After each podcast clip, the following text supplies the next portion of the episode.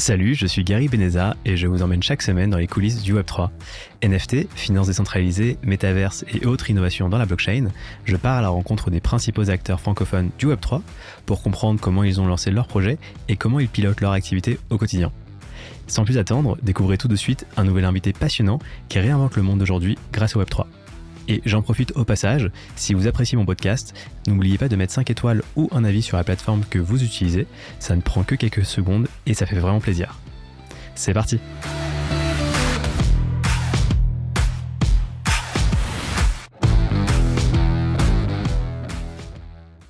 Salut Bilal, bienvenue dans les coulisses du Web3. Salut Gary, merci pour l'invitation. Avec plaisir. Tu es cofondateur de Dogami et Pirates Labs. Est-ce que tu peux compléter la présentation en me donnant ton âge, me dire où tu vis et ce que tu as fait avant Dogami et Pirates Labs? Yes, très brièvement, bah, du coup, moi j'ai 31 ans. J'ai un parcours scientifique à la base en mathématiques et en physique. J'ai travaillé un petit peu dans le domaine en tant que mathématicien, en tant que chercheur en physique statistique aussi. Et puis après, j'ai fait une école de commerce, à la suite de quoi je suis un peu rentré dans le moule. J'ai bossé pour Edmond de Rothschild et pour Accenture en tant que consultant en stratégie. J'ai toujours été passionné d'entrepreneuriat, je vis à Paris, Opéra, et, euh, et, on a les locaux de Pirates Lab à Levallois-Perret. Et en effet, j'ai créé Pirates Lab début 2021 hum, en partant d'un constat et d'une frustration. Le, constat, c'est qu'il n'y avait pas de structure bah, physique d'accompagnement pour l'écosystème Web3. C'était un peu le Far West, euh, tout le monde était décentralisé et full online, et, et, il n'y avait pas de, structure physique, tu vois, où les gens pouvaient euh, un point de chute, en fait. Et, le enfin, et la frustration, c'est que l'écosystème était tellement jeune qu'il y avait énormément de choses encore à faire.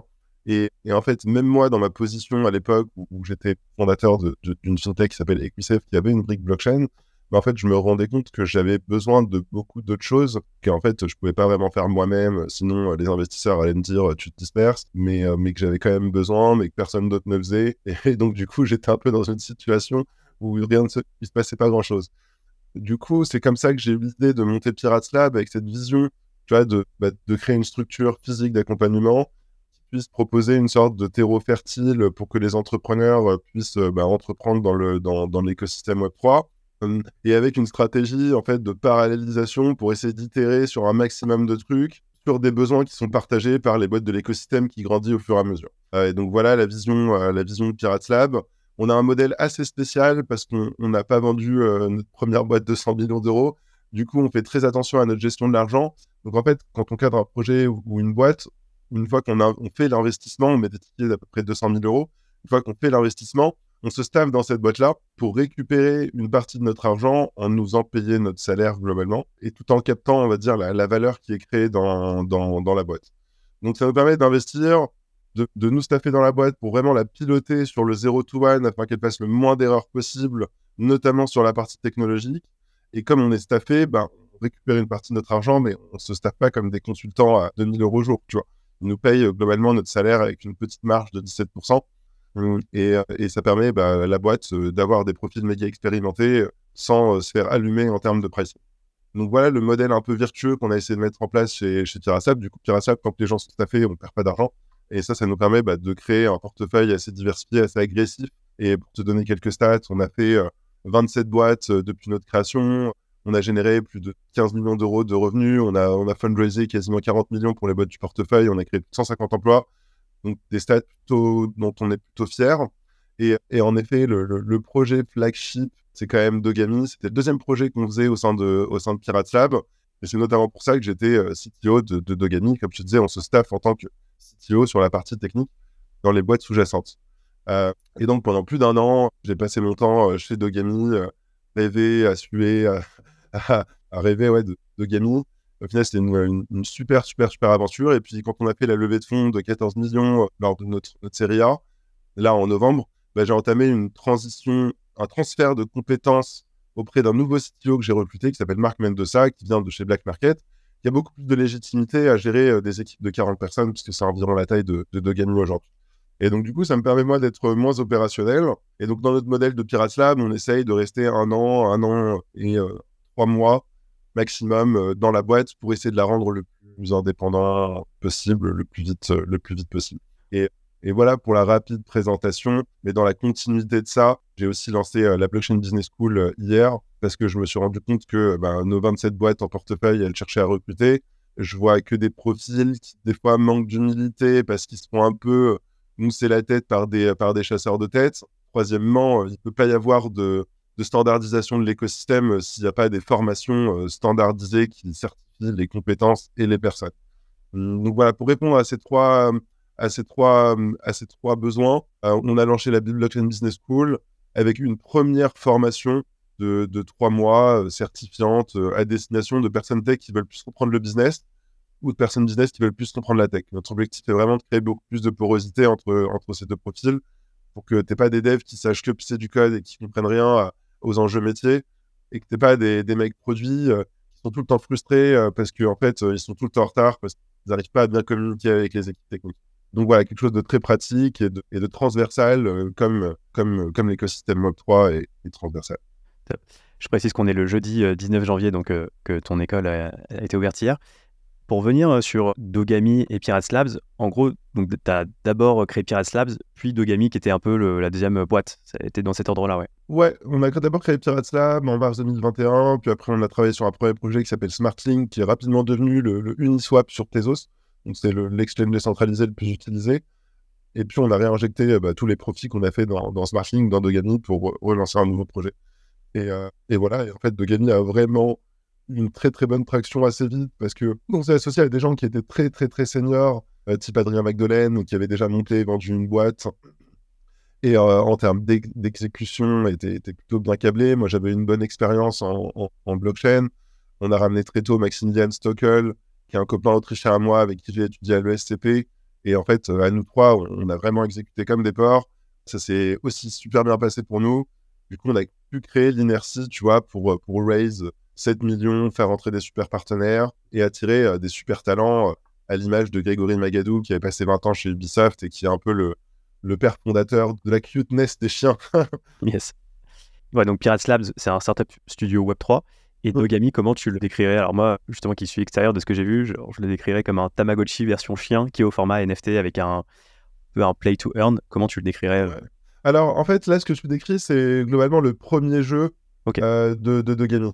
Mais Dogami en lui-même, c'est plus une boîte d'entertainment et de médias. Hum, parce qu'en fait, le jeu, c'est qu'une plateforme pour distribuer, on va dire, notre IP, qui est l'univers Dogami. Mais en fait, on est en train de travailler sur pas mal de collaborations, de merch avec euh, différentes marques. On est en train de travailler sur euh, une série de comic books pour donner plus de profondeur à notre histoire. Et après ce premier jeu qui ressemble à Tamagotchi, en fait, qui va t'ouvrir les portes vers un écosystème un peu plus important euh, pour, te repitcher le truc. Donc le premier jeu est en mode Tamagotchi. Ton objectif est de faire passer ton, ton, ton, ton chiot, euh, ton, chien, ton dogami de chiot à l'âge adulte. Pour ça, donc tu vas jouer de manière, tu vas jouer seul avec ton chien pour, pour l'entretenir. Il y a différentes actions que tu peux faire avec ton chien ou des combinaisons d'actions que tu peux faire avec ton chien. Et en fonction de, ton assiduité à élever ton chien, tu gagnes plus ou moins des rewards et de l'expérience. Une fois que tu atteins l'âge adulte, le premier jeu s'arrête globalement. Enfin, tu peux toujours continuer de jouer, mais tu es un peu capé, un peu comme le niveau 100 dans Pokémon. Et à ce moment-là, tu dois accéder à d'autres jeux. Et donc, on travaille sur, sur, sur deux nouveaux jeux pour, pour la fin de l'année, qu'on appelle des sortes de, de carrière track. Donc, tu, auras un chien qui pourra devenir un coureur d'obstacles, tu auras un chien qui pourra devenir un pilote, euh, parce qu'il y aura un jeu de course de voiture, et ainsi de suite. Et voilà un peu l'univers qu'on veut créer sur la partie gaming. Et sur la partie cross-média, bah, vraiment essayer de travailler sur euh, la narration, un peu comme l'a fait Pokémon, avec tu vois, un film, une mini-série, euh, des comic books, plein de, plein de merch, que ce soit des sacs à la rentrée, etc. Ok. Et si par exemple, j'ai pas envie d'élever mon chiot et d'en faire un chien et que je veux tout de suite jouer, je peux acheter du coup un NFT qui a déjà été élevé au niveau de chien, niveau 100. Ouais. Ok. Exactement, tu pourrais faire ça. Alors, niveau 100, c'est un exemple, hein, c'est pas vraiment niveau 100, mais je crois que c'est niveau 21 ou quelque chose comme ça, mais, mais voilà, c'est pour l'idée. Ça marche. C'est vrai qu'on parlait de Gami, et c'est vrai que j'aimerais déjà revenir sur aussi ta toute première expérience. Donc, tu as créé un Equisafe. Equisafe, c'est. déjà, tu peux rappeler ce que c'est et la part de blockchain finalement qu'il y avait dedans Ouais. Alors, Equisafe, c'est un logiciel SaaS, B2B, qu'on vend à des sociétés d'investissement, des clubs d'investisseurs, qui leur permettent en fait de digitaliser des, certaines transactions. Je te donne un exemple. Un club de BA veut investir dans Equisafe. et ben du coup, ils vont faire un tour de table et ils vont créer un SPV, donc une société où ils vont tous investir dans cette société. Et cette société va investir dans EquiSafe. Et donc, en fait, quand je dis que EquiSafe, c'est un logiciel SaaS qui digitalise toute cette partie transactionnelle, ben, en fait, ça crée des SPV un peu en demande. Tu as des funnels de souscription digitalisés qui permettent aux investisseurs de, se syndiquer. Et après, tu as un outil de reporting financier dans le temps euh, qui permet aux investisseurs de, connaître l'état de leur, leur investissement. Donc voilà, c'est un logiciel de back-office euh, pour, pour le secteur, pour la private equity. Et il a une brique blockchain qui en fait certifie les registres d'actionnaires dans le temps. Donc à chaque transaction, une cession de titre, une augmentation de capital, il y a, y a, un registre d'actionnaires qui est mis à jour. Et en fait, c'est la blockchain qui nous sert de, tenue de registre de ce registre d'actionnaires. Euh, donc voilà, ça apporte une proposition de valeur de, certification de, de l'information, de, transparence dans l'information, etc. Et en termes d'utilisation, j'imagine que bien sûr, les actionnaires, ils n'ont pas besoin de se créer un wallet, que c'est directement, on va dire, intégré dans, le, dans la plateforme. c'est Web 2.5, comme ils disent. Ouais, voilà. tu fais un compte avec ton mail, ça te génère un wallet euh, on the spot. Et à partir de ça, tu, tu, tu, peux, tu peux souscrire en crypto ou en euros parce qu'on a d'ailleurs deux licences. Une première licence de payment, de prestataire de services de paiement euh, qui nous permet de, de créer des, des, des, comptes euros et de gérer des flux euros sur, sur la blockchain. Et on a une autre licence de conseil en investissement participatif qui nous permet en fait de distribuer euh, des fonds, euh, enfin de distribuer des titres à des investisseurs, de lever des fonds pour des opérateurs. Ok. C'est quoi en général d'ailleurs la typologie de, de, projets financés? Ça peut être de l'immobilier ou c'est surtout des boîtes pour, ou des startups? Alors c'est archi cyclique. Il y a des phases où pendant six mois on fait quasiment que de l'IMO, euh, puis après des phases où pendant trois mois on fait beaucoup de BA, puis après on repart sur de l'IMO. Mais je dirais qu'en termes de de split, on doit être bien 60% euh, IMO, bien 30% venture avec des clubs de BA. Et il doit y avoir 10% d'opérations euh, cotées, par exemple des refinancements d'obligations d'une société cotée. Ok. Et après, pour revendre les parts, j'imagine que ouais, c'est assez simple. Tu as juste à, faire un transfert de propriété. Enfin, tu n'as pas besoin de signer 1000 papiers quand tu veux revendre tes parts. De... Alors, tu as toujours besoin de signer des contrats, mais tu ne les signes plus à la main. Et en fait, tu as, as, un process digitalisé qui réconcilie absolument tous les flux. Donc, euh, toi, tu vas, euh, en fait, exactement comme pour Sorama, il y a une espèce de marketplace, tu vas poster un ordre de vente avec un prix et un nombre de titres que tu veux vendre. Il y a un autre gars qui va voir, euh, entre guillemets, l'order book, donc la, liste de tous les ordres, et il va choisir le rapport, on va dire, nombre de titres prix qui l'intéresse le plus. Exemple, tu mets 20 titres en, vente, tous les autres, ils en ont mis 5, moi j'en veux 15, du coup, je vais t'en acheter 15 à toi, tu vois peut-être que je vais en acheter 5 à un premier, 5 à un autre, parce que c'est moins cher, et puis après, je t'en acheter 10 à toi. Donc, euh, donc voilà, et en fait, tout le processus de, qu'on appelle règlement livraison, c'est-à-dire euh, le processus de je fais une offre de vente, euh, les clauses du pacte d'actionnaires sont déclenchées, donc ça veut dire qu'il y a des gens qui peuvent préempter, il y a des gens qui peuvent donner leur agrément. Et donc les gens sont notifiés ainsi de suite en fonction du process, ce qui fait que tout est digitalisé et toi tu reçois une notification à la fin qui te dit bah tiens tout le monde a accepté, tu peux signer là, tu signes et c'est terminé en gros. Ok, hyper fluide. Et donc, ouais, le gros intérêt, ouais, c'est de pouvoir rendre beaucoup plus liquide finalement les titres d'investissement. Alors que... Exactement. Après, la liquidité, elle vient de deux niveaux. Elle vient d'une efficience euh, opérationnelle, chose que le logiciel apporte parce que c'est du software. Mais après, tu as besoin, on va dire, d'un, d'un, d'un, comment, on dit, hein, d'un, tu as besoin d'une masse critique, excuse-moi, c'est ça le Ok. Tu as besoin d'une masse critique pour qu'il y ait une certaine liquidité, tu vois. Ouais. Donc, tu as besoin d'une efficience opérationnelle et d'une masse critique de personnes. Et la masse de personnes, ouais, elle va venir s'il y a de l'efficience opérationnelle. Hmm. Mais après, voilà, il faut l'acquérir au fur et à mesure. Il ne faut pas venir tout seul. Donc voilà, on est dans cette phase-là avec Safe, d'essayer d'acquérir de plus en plus d'utilisateurs et que la proposition de valeur soit de plus en plus connue. Et hopefully, at some point, il y aura une unité raisonnable euh, sur, euh, sur la plateforme. D'accord. Et d'ailleurs, la plateforme, elle est, en général, elles sont publiques ou privées. C'est une marketplace par, par projet. Comment ça se passe? Parce qu'en fait, moi, je vois ça un peu comme euh, quelque chose de révolutionnaire parce que vous arrivez à rendre euh, des titres de boîte non cotées aussi liquides que des actions, finalement, de boîte cotée. Dans la, dans la partie efficience opérationnelle, oui, c'est aussi efficient que des actions de côté parce que chez les actions de côté, les titres sont dématérialisés chez des dépositaires qui sont en fait les garants parce qu'il n'y avait pas de blockchain et donc il n'y avait pas de, de transparence et de et de et de et et donc, on vient un peu remplacer le travail du dépositaire qui était le garant de ces registres dans le monde du private equity. Ah, et donc, oui, il y a la même efficience opérationnelle. Maintenant, est-ce qu'il y aura la même masse critique que dans le marché à côté? Ce ne sera pas pour tout de suite. Et les marketplaces, du coup, elles sont en général privées, publiques, ça dépend de, du SPV euh? Ouais, ça dépend du SPV. Alors, en général, elles sont privées quand les investisseurs investissent en direct et on gère le registre de la boîte en direct. Quand on gère des registres de SPV, les pactes sont en général un peu plus flexibles que dans la société mère. Et donc, du coup, c'est beaucoup plus fluide. Ok. Et c'est sur quelle blockchain d'ailleurs? Mais d'ailleurs, c'est très arbitraire. Alors, on est construit sur la blockchain Tezos. Mais encore une fois, comme c'est vraiment une surcouche qui est invisible à l'utilisateur. Euh, franchement, il y a tellement de gens qui utilisent notre logiciel. Au début, on avait un, marketing très web, web 3, on disait qu'on était une plateforme de tokenisation, etc. Mais euh, aujourd'hui, on est un SaaS B2B. Ceux qui nous découvrent aujourd'hui, ça ne limite pas qu'on fait de la blockchain. Oui, effectivement. Comment tu as, été, as eu l'idée déjà de créer EquiSafe et comment tu t'y es pris euh, bah, pour justement mettre ça en place? Ok, très bonne question. En fait, j'ai travaillé pendant quelques mois chez Edmond de Rothschild où j'étais chargé de travailler sur un outil pour automatiser le deal sourcing. Ça veut dire quoi? Les fonds de private equity, bah, comme ils investissent dans des sociétés non cotées, bah, il n'y a pas trop d'informations financières sur ces sociétés, non cotées. Hum, donc, comment est-ce qu'un fonds source des deals Et donc, l'objectif dans la première approche était d'utiliser la donnée et de scraper plein de données sur Internet et de recouper avec des analyses de sentiments sur les CEO, sur les boîtes, de recouper avec euh, certains rapports qui sont faits par euh, des boîtes de conseil comme le classement Fast 500 de Deloitte, etc. Et de faire ressortir, on va dire, des signaux faibles qui vont influencer le choix sur une boîte et pas l'autre. Et, donc, c'était un logiciel qui scrapait l'Internet et qui te donnait un ranking des boîtes les plus intéressantes à screener. Hum, sauf que quand il y a eu le RGPD, ça marchait beaucoup moins. Et euh, de manière très naïve, je me suis dit, tiens, si l'approche de partir de la donnée de bruit et d'essayer de redescendre pour trouver des signaux faibles, hmm, ce serait quoi la... J'appellerais l'approche top-down, ce serait quoi l'approche euh, bottom-up, Et je me suis dit, bah, les fonds de private equity veulent acheter des titres, in fine, ces titres, ils sont où? On m'a dit, bah, ils sont dans des registres. J'ai dit, ok, ça ressemble à quoi ce registre? On m'a sorti un espèce de Claire Clairefontaine. Vraiment, et, donc, toutes les boîtes euh, non cotées doivent acheter un registre de mouvement de titres.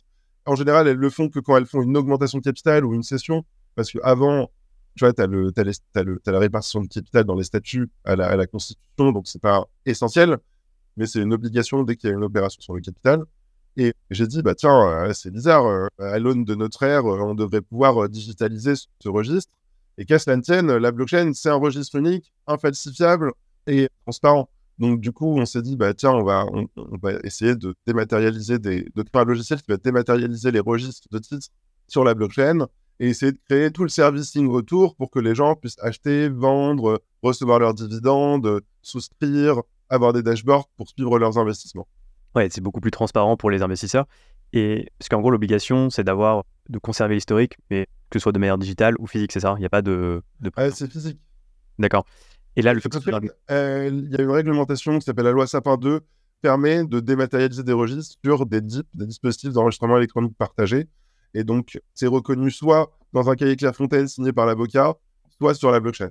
D'accord. Donc, d'où l'intérêt de la blockchain, c'est-à-dire que sur un projet web de classique, ça n'aurait pas fonctionné. Euh. Exactement.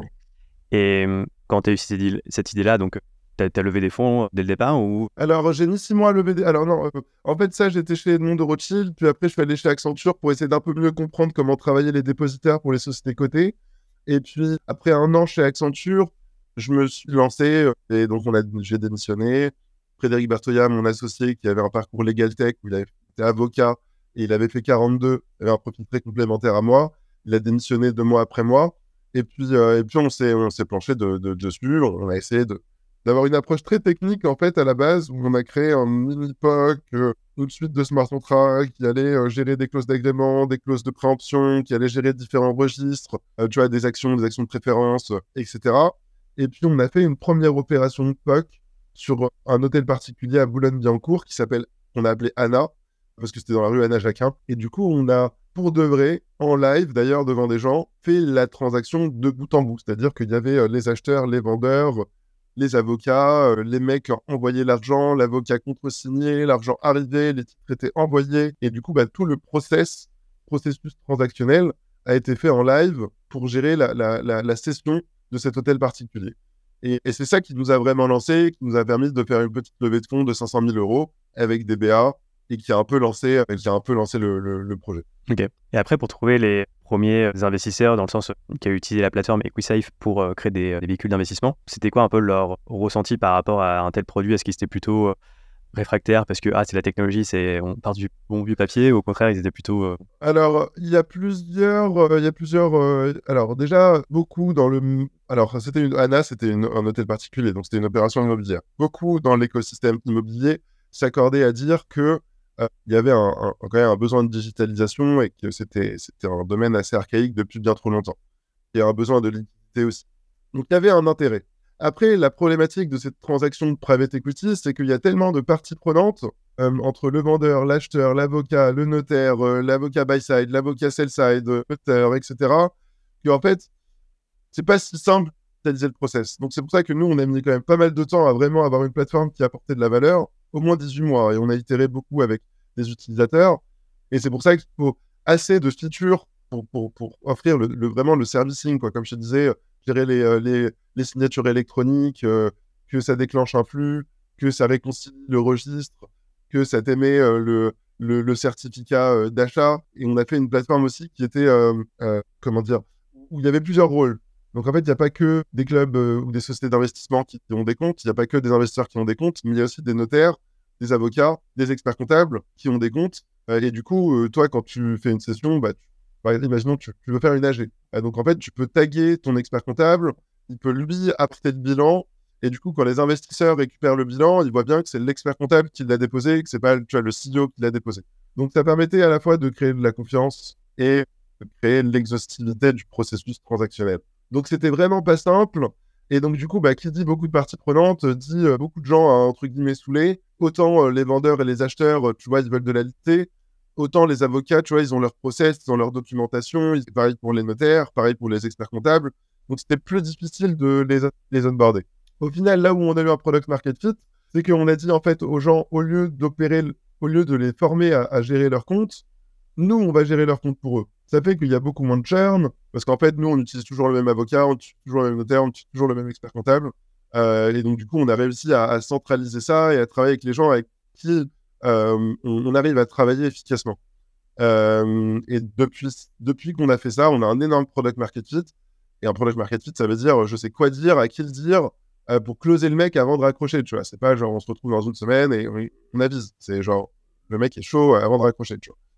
Donc, et là, tu congestionnes le bail pendant trois mois et, et là, du coup, tu es dans une autre dynamique, tu vois. Ouais, effectivement, c'est hyper smart parce que c'est vrai que tu dis, il y a tellement de parties prenantes qu'il suffit qu'il y en ait un qui veut pas être euh, entre guillemets digitalisé, que ce soit le notaire de telle partie ou exactement. Et euh, la, la, cible, c'était vraiment les acheteurs ou les vendeurs pour vendre le produit euh? Non, la cible, c'était plus. Alors, nos clients, c'est plus des acheteurs. Parce que c'est eux qui se syndiquent pour faire une transaction. Ok, ouais, ouais. Par rapport à EquiSafe, après, ce que vous avez, vous avez fait une levée de 500 000, ça, ça a bien marché. Et après, vous avez relevé des fonds. À quel moment tu étais parti on a relevé 750 euh, 000 euros euh, en janvier 2021, au moment globalement de notre euh, product market fit. Et, c'est à ce moment-là où je décide de. Bah, en fait, tu vois, on, avait notre process de vente et d'onboarding. j'avais mes process owners. Vous que j'avais le mec qui, qui, faisait le sales, j'avais le mec closer les gars, j'avais le mec qui onboardait les gars, j'avais le mec qui faisait le customer success, tu vois. Et donc la machine était bien huilée. Euh, et, et, le pipe congestionné pendant trois mois. Du coup, entre guillemets, moi, j'avais pas envie de venir déstabiliser le process. Et donc, du coup, c'est là où, bon, ça, c'est mon excuse, mais c'est mon excuse pour dire, bah, du coup, j'ai réussi à libérer du temps et, et, et, tu vois, à penser Pirates Lab. Euh, et je le voyais sur les deux années et demie où j'étais chez EquiSafe bah, j'étais dépendant de plein de gens en fait. Tu es dépendant des blockchains qui doivent sortir les features, tu es dépendant des mecs des toolings qu'ils mettent à jour le tooling, sinon ça pète dans ton back-end. tu, vois, c'était vraiment frustrant. Donc, euh, et, donc d'où Pirates Lab, euh, encore une fois, avec l'idée de, de créer un, un, terreau fertile pour que les gens puissent entreprendre euh, et, et, que l'écosystème puisse itérer pour, créer du ce Ok. Et Pirates Labs, enfin quand tu as créé Pirates Labs, est-ce que tu t'es euh, totalement détaché de KeySafe ou tu as gardé quand même des parts euh, ou tu as vraiment euh, coupé les ponts avec la boîte Ah non, non, je, je, me suis arrangé avec mon, associé qui globalement était un peu en train de se marier et avait eu un enfant l'année précédente. Donc j'avais un peu carré le truc. Donc là, c'était à son tour de carrer le truc. Donc je me suis arrangé avec lui. Et non, non, j'ai toujours mes parts. et en fait, pour, pour, alors évidemment, j'en suis pas fier parce que c'est quand même une situation qui est, qui est un peu chelou. Tu vois, genre, tu avais une boîte, tu avais des invests, tu, tu montes une autre boîte. après, j'ai essayé d'être super transparent avec les invests dès le début. je les ai assez tenus au courant. Je leur ai dit que j'expérimentais un truc on the side. Et en l'occurrence, quand ça a marché, bah, en fait, personne m'en a voulu parce qu'ils voulaient tous participer à l'aventure. donc, ouais, j'ai eu la chance d'avoir des, investisseurs qui étaient super bienveillants, qui m'ont fait confiance. Euh, et qui m'ont permis de, lancer Pirates Lab. Et en fait, on a après euh, racheté une partie d'EquiSafe euh, à nos investisseurs historiques pour filialiser, enfin avec Pirates Lab, pour filialiser EquiSafe dans, dans Pirates Lab. Donc maintenant, EquiSafe n'est plus une, société annexe qui vit toute seule, c'est une filiale de, enfin, c'est une filiale de Pirates Lab. Ok, excellent. Et pour du coup maintenant passer à Pirates Labs, quand tu as eu l'idée de. Enfin, tu peut-être pas eu l'idée tout de suite de faire un startup studio Web3, c'est en, en réfléchissant. comment tu as été amené à, à le créer Non, en fait, je voulais, je voulais avoir un rôle à la fois d'entrepreneur et d'investisseur. Et, et j'avais envie d'avoir une approche très agressive, dans le sens où il faut paralléliser à donf, tester le plus de trucs possible, le plus vite possible. Euh, et, en fait, le Startup Studio me semblait le sweet spot qui répondait à à, la fois l'envie d'être entrepreneur et investisseur, euh, parce que tu inities des projets, mais des projets, donc au pluriel, tu apportes du capital et du soutien. Euh, donc ça me permettait, par des projets, ça me permettait aussi de, de, paralléliser. Tu l'as créé tout seul ou enfin, as levé des fonds? Comment ça a été un peu l'origine de, la création? Très bonne question. Je l'ai créé avec Maxime Sarté et Thomas Binetruy. Thomas Benetri, qui était un ami d'enfance à moi. On a beaucoup travaillé sur des software tech euh, ensemble. Euh, et Maxime Sarté, euh, qui était un late co-founder d'EquiSafe, qui arrivait un an après EquiSafe et qui a un profil beaucoup plus CFO, strat. Et donc, du, du coup, c'est un peu Maxime qui, on va dire, tient opérationnellement Pirates Lab. Et Thomas et moi, en fait, qui sommes très très produit et très très tech. Et euh, moi, je passe mon temps, euh, euh, bah, beaucoup, je passe, beaucoup de mon temps avec les équipes produits et tech de toutes les boîtes en fait. Donc donc, donc voilà, et Maxime, on va dire, tiens, en plus la, la, baraque opérationnelle, administrative, corporate pour, pour Pirates et, et, pour beaucoup des boîtes. Parce que d'ailleurs, c'est aussi un service qu'on propose chez Pirates Lab on se staff en tant que CTO as a service, mais on se staff aussi en tant que CFO as a service. Qu'est-ce que je mets dans CFO as a service? C'est les fonctions support, HR, legal et, euh, reporting financier. Et donc, euh, on a euh, ouais, le reporting financier, sinon au legal, Anaïs au HR. Et pour prendre un exemple sur les HR, c'est Anaïs qui fait à la fois le sourcing des profils de toutes les boîtes jusqu'au contrat et à la paye de toutes les boîtes, tu vois. Et donc, c'est les fonctions support qu'on mutualise auprès de toutes les boîtes pour vraiment avoir euh, un process, tu vois, qui est scalable. C'est pas toutes les boîtes ont leur process. Un process, c'est une pirate et on le fait pour toutes les boîtes. Euh, et l'entrepreneur avec qui on s'associe, bah, ne perd pas son temps euh, sur de l'admin, du corpo, du reporting aux investisseurs qui, qui lui courent après. donc vraiment, tu vois, c'est vraiment pour poser le terreau fertile pour que les gens puissent être vraiment focus sur leur domaine de spécialité. Et d'ailleurs, par rapport à la manière de fonctionner, vous avez en général l'idée, euh, d'une nouvelle boîte, elle vient de Pirates Labs ou tu as des entrepreneurs qui viennent vers toi et qui disent voilà, moi j'ai cette idée-là, je cherche à lever des fonds euh, ou ça peut être les deux Alors, euh, on, fait, on fait les deux. Donc, globalement, comment après un an, tu vois, on a un peu de, de, recul et il y a, y, a, trois, y, trois, y a trois grandes catégories. Tu la première catégorie qu'on appelle le studio, où c'est nos idées, notre argent, nos équipes. Donc, c'est notre idée, on initie le projet, c'est notre argent, on met l'argent, c'est nos équipes qui commençons et on essaye de trouver un studio ou deux. À qui tu donnes des parts euh? Exactement. Donc, on initiative plutôt bien euh, pour, euh, pour que le mec se sente bien. Hein. En vrai, on n'est pas, pas du tout les plus agressifs. Ensuite, il y a un deuxième programme qu'on appelle le programme d'accélération. C'est plus le modèle Y Combinator. donc, c'est pas forcément notre idée, mais on veut, on l'apprend. Alors, elle est tellement jeune l'idée qu'on la façonne avec le founder. Euh, mais c'est notre argent et c'est notre équipe.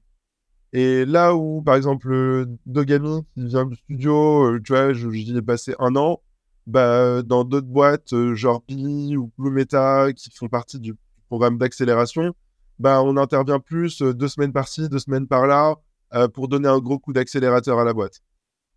Et puis, il y a un troisième programme qu'on a lancé assez récemment et qui va devenir très bientôt public. C'est un programme d'intrapreneuriat, où cette fois, c'est toujours nos idées, mais c'est pas notre argent.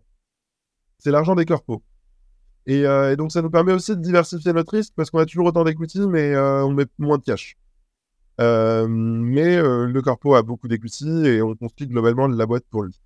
Donc voilà, ça nous permet d'avoir différentes approches, de tester différents trucs avec différents partenaires et de bah, voir ce qui se prend. Tant que le truc fait sens et que le partenaire fait sens, on, est plutôt excité d'avancer. ok, excellent. Donc c'est-à-dire que pour le dernier modèle dont tu parlais, c'est vraiment une boîte euh, euh, corpo, donc je sais pas, ça peut être un Deloitte qui arrive et qui voilà, moi j'ai cette idée-là, développez-la moi, euh, je vous donne les fonds. Et... Alors dans les faits, c'est plus nous qui allons vers le corpo et qui lui disons tiens, je trouve que ça c'est archi smart et que vous seriez un partenaire super stratégique pour le projet. et de là, on discute de comment on peut créer une joint venture. Et par rapport au deuxième modèle dont tu parles, l'accélération, c'est marrant parce qu'on a, enfin, j'ai reçu récemment euh, Billy, donc euh, qui font du ah, euh, NFT, ouais, un projet très chouette. Pour venir du coup sur un peu la, la création, donc je te propose peut-être de passer sur les, les deux premières boîtes hein, que, que vous avez créées avec Pirates Labs. La première, donc c'était SmartLink. Yes. Est-ce que tu peux expliquer un peu euh, ce que c'est et comment vous avez eu l'idée de, de, créer cette boîte-là en premier? Alors, ce qu'on voulait avec SmartLink, c'était euh, créer des, des, des, des, produits vraiment décentralisés. Euh, donc, on a créé un premier produit qui est un exchange décentralisé, un peu comme Uniswap, qui est le plus connu sur Ethereum. Sauf que le, DEX de, SmartLink, on l'a fait sur Tezos, où il n'y avait pas un écosystème DeFi qui était très développé. il y avait besoin bah, de, vraiment améliorer l'UX, de, faire un bon marketing autour du, du, produit. Et, euh, ça a vraiment bien marché, vraiment assez vite. Et, euh, après, on a créé un autre produit qui est une marketplace de produits et services décentralisés. Euh, l'idée était un peu de pouvoir mettre en vente tout et n'importe quoi sur une plateforme.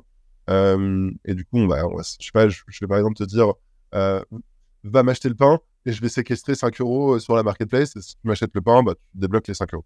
Euh, donc, euh, donc, donc voilà, ça, c'était plus un projet fun où on s'est dit, tiens, on a envie de faire une marketplace de produits et services où, où tu peux poster un peu de tout et n'importe quoi. Et, et, on va voir ce que, ce que ça donne. Et, et on l'a fait dans un second temps, mais le premier, le premier produit, c'est quand même celui qui, carry, qui carry la boîte. Ok.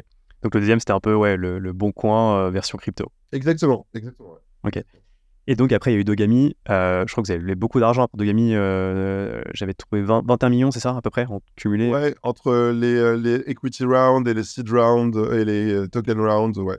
Ok.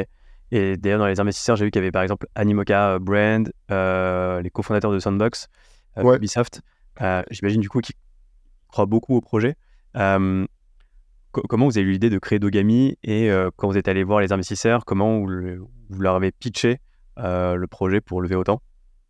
Euh, Alors, il y a plusieurs, il y a plusieurs, il y a plusieurs euh, variables qui rentrent en considération ici. La première, c'est, bon, pour répondre à ta première question, comment Dogami est arrivé J'étais en train de marcher avec Adrien Magdelaine, que je connaissais depuis 3-4 ans, dans le jardin du Luxembourg. Il m'annonce qu'il a envie de quitter Wamiz. Enfin, il, était en train de finir de vendre sa boîte à Nestlé, qui s'appelle Wamiz. Pour donner du contexte, Wamiz, c'est un Wikipédia pour chien et chat euh, qui a été racheté par Nestlé, qui est l'un des corporates qui possède le plus de marques dans la, pet industry. Donc, euh, il avait un site dans la pet industry, il se fait racheter par un des leaders de la pet industry. Du coup, il me dit euh, Viens, je refais un truc dans la pet industry. Moi, de l'autre côté, je voulais absolument faire un jeu. Et, et, Adrien, il, avait la bonne sensation la bonne sensibilité de vouloir utiliser les NFT, euh, de vouloir utiliser des NFT. Et donc, à l'intersection de jeux, NFT, animaux, tu vois, on, a, on a juste eu un, un, éclair de génie, on a pensé à Dogami. Et on s'est dit, attends, c'est un no-brainer, faut qu'on repasse Dogami. Et euh, ça a vraiment semblé comme un no-brainer quand on l'a. On s'est entendu lui dire, Tu sais, t'as as la chair de poule, t'as la boule au ventre, t'as les yeux grands ouverts et tu fais oh putain, je tiens un truc. Et, euh, et, donc, euh, et donc, en fait, on, s'est rendu compte que ça avait été repéré par Nintendo et que les gens étaient. Nintendo, ils avaient deux fois plus marché que, en termes de nombre que, que, que, Tamagotchi. Du coup, on s'est dit, putain, en fait, ça fait trop sens de refaire Tamagotchi à, à, l'aune du, du, Web3 avec des NFT pour avoir vraiment l'unicité de ton chien, rajouter de la réalité augmentée pour pouvoir contextualiser dans ton environnement l'élevage de ton chien. Et on se disait, en fait, c'est ça le futur de Tamagotchi. Et, euh, et, au fur et à mesure, donc c'est comme ça que l'idée est, venue. Euh, très rapidement, on avait la bonne vision de, de, tu vois, de créer une marque, euh, de faire plusieurs jeux, un écosystème, de, de, de, faire suivre ça avec l'évolution de ton chien. Le Tamagotchi, c'est le premier jeu où tu es un chiot et tu dois passer à l'âge adulte, après ça change, etc. Et, euh, et, et, donc voilà, et donc donc voilà comment est, comment est venue l'idée de, de, de, de. Euh, ensuite, moi j'ai ramené Maximilian, euh, Adrien a ramené Chris, et, on a ramené Grégory, et puis voilà, ça, ça, ça a suivi. Ensuite, pourquoi on a réussi à lever autant aussi rapidement, je sais pas si on peut dire aussi rapidement, euh, pour trois raisons. La première, c'est qu'on avait quand même pas mal d'expérience dans, dans l'écosystème, que ce soit Adrien ou, ou, moi. Enfin, Adrien avait vendu sa boîte et EquiSafe était une boîte assez connue quand même dans l'écosystème blockchain, donc j'avais une assez bonne légitimité. Euh, la deuxième raison, c'est que euh, bah, on a réussi à attirer des talents. Bah, Chris, euh, qui, a, travaillé avec une légende vivante du branding, qui a fait la bouteille de Coca-Cola, qui a fait la typo de Suprême, etc. Tu vois, ce genre de gens méga, méga legit.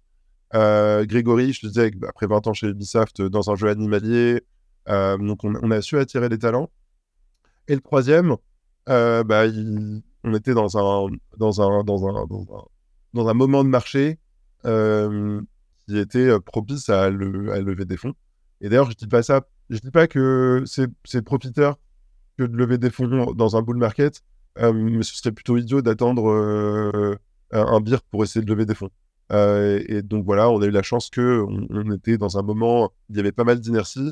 Et en fait, et d'ailleurs, à la base, on était très humble. Hein. Nous, on voulait lever 500 000 euros. je te jure. et on s'est retrouvé à lever genre 7 millions.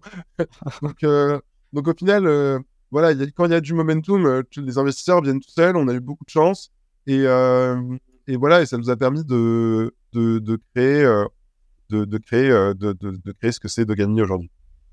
Oui, je suis complètement d'accord. Le timing, c'est hyper important et ça aurait été dommage de s'en priver euh, vu que voilà, on était vraiment dans la hype euh, en plein bull market. Euh, quand vous avez levé autant, vous avez du coup, ce que tu disais depuis le début, hein, que, en général, c'est vous staffiez des l'équipe, on va dire, de Pirates Labs au sein de vos boîtes. Alors bon, là, c'est la deuxième, donc j'imagine que l'équipe était peut-être en effectif réduit, mais donc là, vous avez beaucoup levé. Enfin, après la levée, vous avez beaucoup recruté, j'imagine, directement euh, pour rejoindre l'équipe ouais. le, le, modèle, c'est quoi? C'est en gros, on, on, co-crée une boîte euh, Pirates Lab avec des, avec des founders.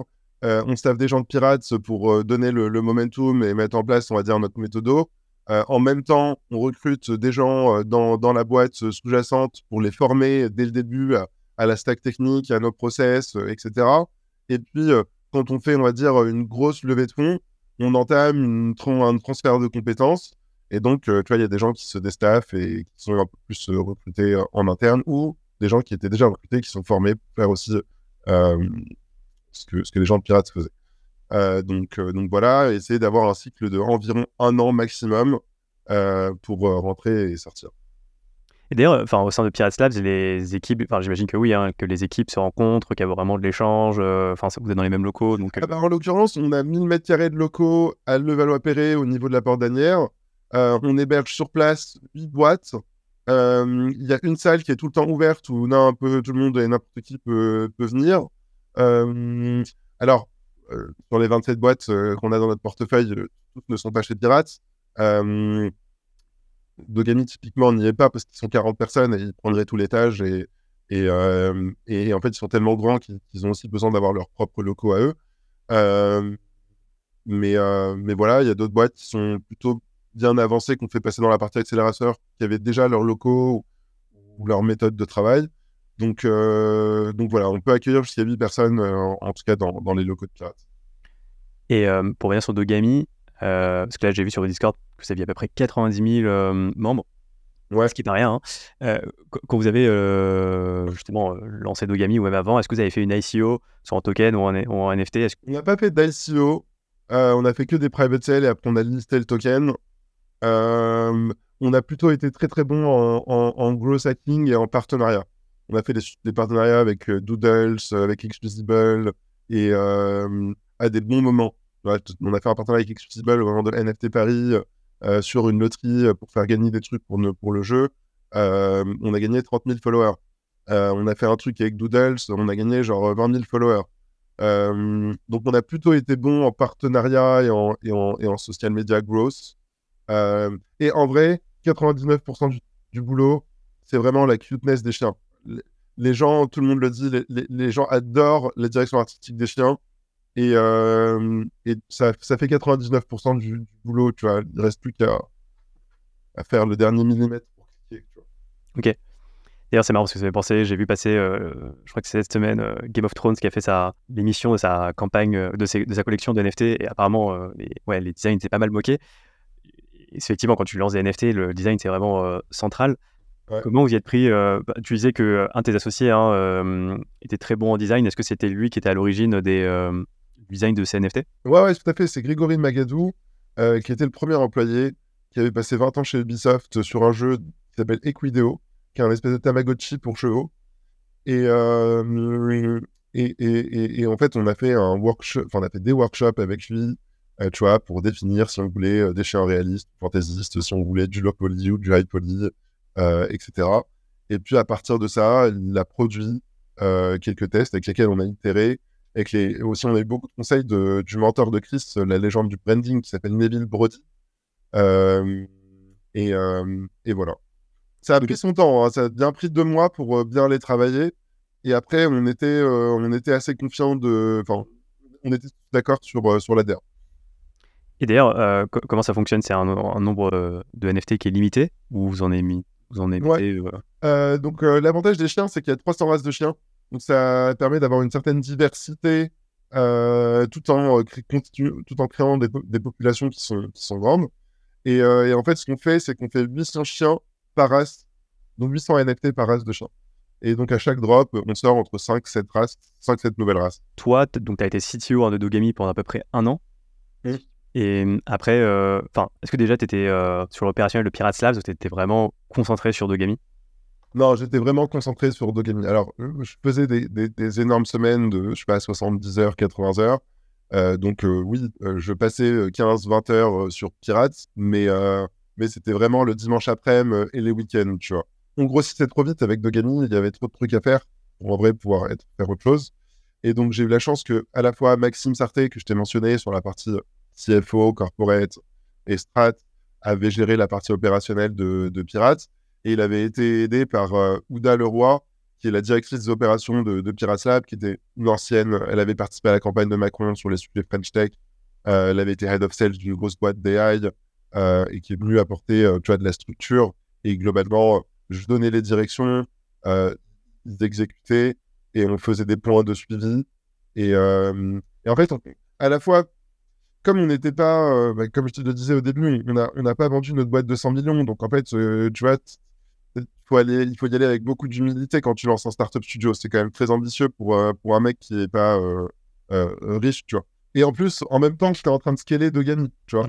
Donc, donc, donc, donc, donc, Ouda a vraiment, elle est, elle est vraiment, elle a vraiment apporté de la structure. Elle a structuré les programmes, elle a structuré les départements, elle a structuré les offres de services, elle a structuré les contrats pour que ce soit plus, plus, plus, rapide pour onboarder une boîte quand on définit, on va dire, le périmètre de, de du travail avec elle. Euh, et voilà, et depuis, on va dire, septembre, Marc est arrivé chez Dogami. Euh, j'ai passé un bon mois et demi avec lui. Et, euh, et on va dire, depuis mi-novembre, fin novembre, je me suis refocus beaucoup plus sur, sur Pirates que Dogami. Et, et, on a des bonnes nouvelles à l'image de, de, de l'école qu'on a lancée hier, qui, qui, arrive pour ce début d'année 2023. Et pour en finir sur Dogami, donc aujourd'hui, donc tu disais, ils sont une équipe de 40. Est-ce qu'ils sont vraiment indépendants en termes de stratégie par rapport à Pirates Labs ou vous avez quand même, je sais pas, vous êtes au board euh, comment ça je suis, je, suis, évidemment encore au board parce que j'étais aussi, on était quand même co-founder de, de, de, la boîte, donc je suis plus opérationnel, je suis plus responsable des équipes techniques, de l'infra et du jeu, mais évidemment, je suis de très très près ce qui se passe chez Dogami. J'y passe une fois par semaine, tout le temps avec, avec les équipes. Ils me posent souvent des questions quand ils sont pas trop sûrs. Et, et avec les fondateurs, on a notre, notre, notre, au moins un point weekly. Et sinon, en fait, il y a pas mal de, de, de, en réalité de calls à travers la semaine tu vois, les, full team meetings, euh, les full manager meetings, euh, les co-founder meetings, les comités de direction, les boards une fois par mois. Donc, euh, il y a quand même un peu de boulot. Ok. Et juste pour résumer peut-être leur roadmap, les grands milestones à venir en 2-3 points, c'est quoi? J'ai vu qu'il y avait un Pétaverse, c'est ça Donc un métaverse version chien qui allait être lancé Ouais, alors le Pétaverse, c'est pas un métaverse, c'est plus un ensemble de jeux, l'ensemble de jeux de l'univers de gaming. C'est donc je, te, je, te, citais les, les, les, futurs jeux de course de voitures, de course d'obstacles, sont en réflexion. Bah, les gros milestones, c'est jusqu'à aujourd'hui, le jeu il est jouable sur Testflight. Il n'y a pas de limite de joueurs. Enfin, si tu un NFT, tu peux jouer, mais on l'avait mis sur Testflight pour faire beaucoup de tests et pour voir comment Apple Store allait réagir à ce qu'on faisait. Euh, donc là, il me semble que dans un mois, le, le jeu sort sur l'App Store de manière publique. Euh, très rapidement, va arriver aussi le breeding. En fait, comme il y a beaucoup de gens qui jouent, il y en a beaucoup qui sont quasiment sur le point d'arriver à l'âge adulte, et donc on ouvre le breeding. Il y a la sortie des comic books qui va arriver euh, très bientôt. Donc là où on avait fait un partenariat en 2022 qui était Gap, euh, là on va essayer de faire beaucoup plus de, de, de, partenariats. Maintenant que le jeu sera public, euh, qu'on aura produit beaucoup d'assets pour différentes plateformes. Tu vois, produire un asset pour euh, euh, faire une collab, je sais pas, avec Dragon Ball Z dans, euh, dans, dans Dogami, tu vois, c'est un travail. faire cette jaquette de baseball, tu vois, la designer, la faire valider. Pour chaque thème, c'est différent. Pour un sac, c'est différent que pour une jaquette de baseball. Donc, il y, avait, un gros travail de fond qui, qui était fait sur la partie direction artistique, cette partie cross-média. Euh, tu vois, le publisher du Comic Book, enfin bref. Euh, et donc voilà, ça, ça va sortir, euh, c'est un peu ce travail de fond qui va sortir en 2023. Ça marche. Bah, parlons un petit peu ouais, de ta blockchain business school sur le marché français. Donc il y a Alira par exemple, hein, qui est une formation, je crois que c'est sur deux mois, je dis peut-être des bêtises. Trois. Trois mois, ouais comment on crée euh, une, une, école blockchain? Alors déjà, est-ce que c'est du, euh, du temps plein pendant trois mois ou c'est vraiment euh, trois heures? On lance une, une, première formation de 12 semaines où tu as 6 heures de cours par semaine qui sont online et comme je disais au début, on vise... donc c'est un parcours très disciplinaire en business, tech et produits. Et tu as un tronc commun qui est business et ensuite tu choisis ta, ta majeure. Soit tu vas plus en tech, soit tu vas plus en produit. Mais l'objectif, c'est que c'est pour le, parcours tech et pour des techs qui veulent plus comprendre le business et le parcours produit, c'est pour des gens produits qui veulent plus comprendre la tech. Quand tu dis la tech d'ailleurs, c'est euh, vraiment faire du dev ou euh, sans rentrer dans les détails de, je sais pas, de code, de Solidity, ce genre de choses? Non, en plus, euh, l'aspect product owner. Ok. C'est-à-dire pouvoir créer, alors, créer des processus de, de, de, développement, tu vois, donc des tickets sur GitLab, savoir bien ordonner les tickets, savoir constituer les bons boards, euh, pour définir euh, ce qu'on attend euh, de la feature ou, du ticket à développer. et donc, tu vois, c'est pas juste tu mets la maquette et tu dis voilà le bouton qu'il faut faire. Tu, dois faire des definition of done en disant bah, en fait, le bouton là, quand tu cliques, si le mec il a tel wallet, tu, dois lui mettre ce, ce, message. S'il n'a pas ce NFT, tu dois lui mettre ce message. Et, donc, tu dois bien définir de manière précise euh, la définition de, de, pour toi quand est-ce que ce ticket il est, terminé? Et, euh, et c'est souvent des mauvaises définitions de ces tickets qui font qu'il y a des va-et-vient parce que le mec qui teste le ticket dit attends mais non euh, là il faut que tu rajoutes tel word.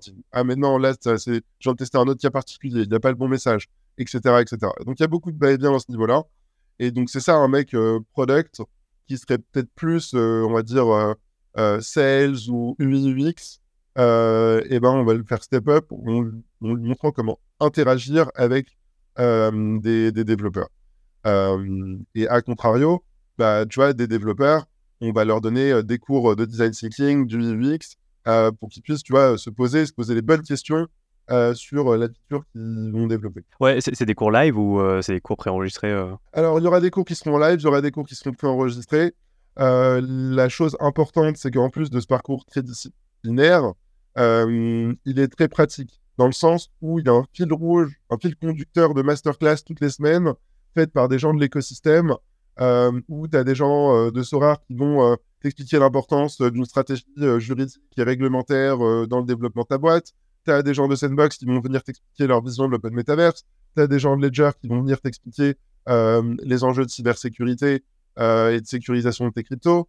Euh, et euh, tu as des gens d'Ubisoft qui vont venir t'expliquer l'organisation nécessaire pour créer un, gaming studio, etc. etc. Donc, euh, un peu à l'image de, Business School, beaucoup d'interventions de référents de l'industrie sur leur domaine de spécialité pour vraiment ouvrir les chakras des, étudiants et, pas faire quelque chose de, de trop théorique. Ok.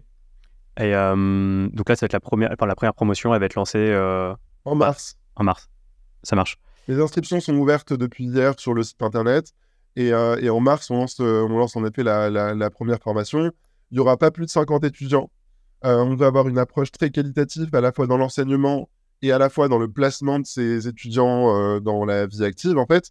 donc on se dit, bah, si on en a 50, à la fois on va mieux leur enseigner et à la fois bah, il y a moins de gens à placer, donc ça, sera, ça nous facilitera la tâche pour leur trouver du, pour leur trouver du boulot. Euh, qu'est-ce que je peux te dire de plus? Donc, je te disais qu'il y avait les masterclass. On a aussi une approche un peu sociale. Euh, chaque cohorte, il y aura deux personnes qui seront sélectionnées euh, pour avoir la, formation gratuite. ça peut être des gens qui viennent de milieux défavorisés. ça, peut, ça peut être, je sais pas, y a plus de meufs que de mecs, euh, bah, du coup, on va offrir le truc à deux mecs euh, qui n'ont pas la thune pour rééquilibrer le, les, étudiants. Euh, on a aussi un autre programme où on a, une liste de NFT. Si tu les as, tu as moins 5%. Donc, tu vois, là, l'objectif, c'est plus dans la démarche de, que les gens téléchargent un NFT à 1, euro, enfin, achètent un NFT à 1 euro. et puissent le faire valoir. Et donc, ça leur permet, tu vois, de, vraiment expérimenter le truc avant même de commencer. Euh, donc voilà un petit peu les éléments, euh, les éléments euh, Ok, hyper cool. Et une dernière question par rapport à ça. Les, les donc, tu dis qu'il y a des intervenants de, Sandbox rares, mais j'imagine que c'est des interventions ponctuelles. Les cours, est-ce qu'il y a des cours en général qui sont, je sais pas, donnés par des product owners, enfin de, de gens qui bossent dans la blockchain mais, Ouais, bien sûr. Ouais. Alors, il y a plusieurs modules qui vont aussi être donnés par des profs, beaucoup de profs de l'industrie. La moitié des profs sont des gens de pirates. Tu vois, c'est le product owner de Pirates Lab qui a travaillé un an chez Dogani, euh, un an et demi chez et euh, sur 15 autres projets euh, qui, qui va venir donner ce cours. pour la partie technique, pareil, ça va être des gens d'EquiSage. sur la partie un peu design thinking, UI, ça va aussi être des gens d'EquiSage. et puis après, il y aura d'autres modules tu vois, de, de cybersécurité, de, de, de, de, gestion de projet, euh, qui sont faits euh, peut-être par, euh, plus par des consultants. Tu vois, la partie gestion de projet, un, consultant un peu câblé d'une bonne division blockchain, qui a fait beaucoup de cadrage et beaucoup de pilotage, c'est plus pertinent que, que quelqu'un de piratable. On n'est pas des consultants. Ouais. Top. Je te propose de, de conclure avec une, une dernière question.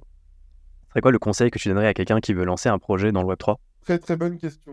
Quel conseil est-ce que je donnerais à quelqu'un qui veut se lancer dans le Web3 alors, déjà, quelqu'un qui veut se lancer, c'est n'ayez jamais peur de pitcher votre idée. Euh, il faut la confronter. Euh, au début, c'est vrai que c'est la première fois qu'on le fait, donc on a, l'impression d'avoir de, l'or entre les mains, mais ton idée, il y a très probablement quelqu'un qui l'a eu avant toi.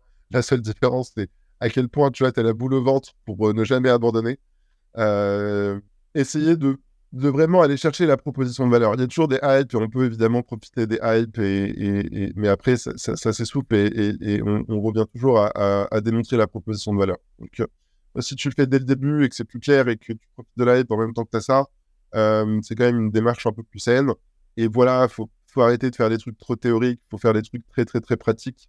Donc voilà, des use cases qui sont plus dans la vie réelle, tu vois où, des gens vont pouvoir s'identifier, où la plupart des gens vont pouvoir s'identifier à, ce use case. Pour ça que j'aime bien Billy, tu vois. C'est de la billetterie. Tout le monde comprend la billetterie. Tout le monde est déjà allé à un concert. Tout le monde a un copain qui s'est fait, euh, euh, qui fait avoir en rachetant une place sur le marché secondaire. Euh, tu vois, ça, c'est un truc méga, méga concret. Donc, essayer de, se diriger vers des, vers, des, vers des use cases très, très concrets. Il y a de plus en plus de tooling pour le faire. tu vois, typiquement, entre BC Diploma euh, qui faisait de l'ancrage blockchain euh, pour certifier des diplômes euh, et une approche NFT pour avoir des diplômes, bah, l'approche NFT est plus visuelle et, plus pertinente qu'une approche simple d'ancrage. Et donc, c'est ce que j'entends par aujourd'hui. Il y a, des tools qui permettent de refaire des use cases qui ont été faits il y a trois ans, mais beaucoup mieux. Et ça, c'est peut-être des quick wins auxquels on peut, s'adresser. Pas avoir peur de, d'entreprendre. Hein. En fait, quand on est dans cet écosystème, on a l'impression d'être stigmatisé et pointé du doigt. mais c'est la même chose dans l'IA, c'est la même chose dans la robotique, c'est la, même chose, partout en fait. les gens sont des râleurs et ils aiment bien critiquer et pointer du doigt. Donc, donc, reste focus, restez focus. Euh, sur votre ligne directive et croyez en vous. Parce que moi, je dis souvent d'ailleurs, l'erreur que j'ai faite, l'une des plus grosses erreurs que j'ai faites, c'est de trop écouter les autres. Et au final, c'est ton projet, c'est toi qui as la boule au ventre, euh, c'est toi, entre guillemets, l'expert parce que tu es à l'intersection de de, de, de, de, tes advisors qui suivent le truc de près ou de loin euh, et, et, et, et, et, de, et de ta vision. Écoute, super conseil. Merci beaucoup, Bilal. C'était hyper intéressant. Et, euh... Trop cool d'échanger avec toi. Et voilà, c'est déjà la fin de l'épisode. Merci de l'avoir suivi jusqu'au bout. J'espère qu'il vous a plu. Dans tous les cas, je suis preneur de vos feedbacks. N'hésitez pas à me faire des retours sur LinkedIn ou par mail. Mon adresse est dans la description de l'épisode. Et si vous pouvez noter mon podcast sur Spotify ou Apple Podcast, je vous en serai vraiment reconnaissant. Ça ne prend que quelques secondes et ça m'aide à faire connaître mon podcast au plus grand nombre. Je vous dis à la semaine prochaine pour un nouvel épisode.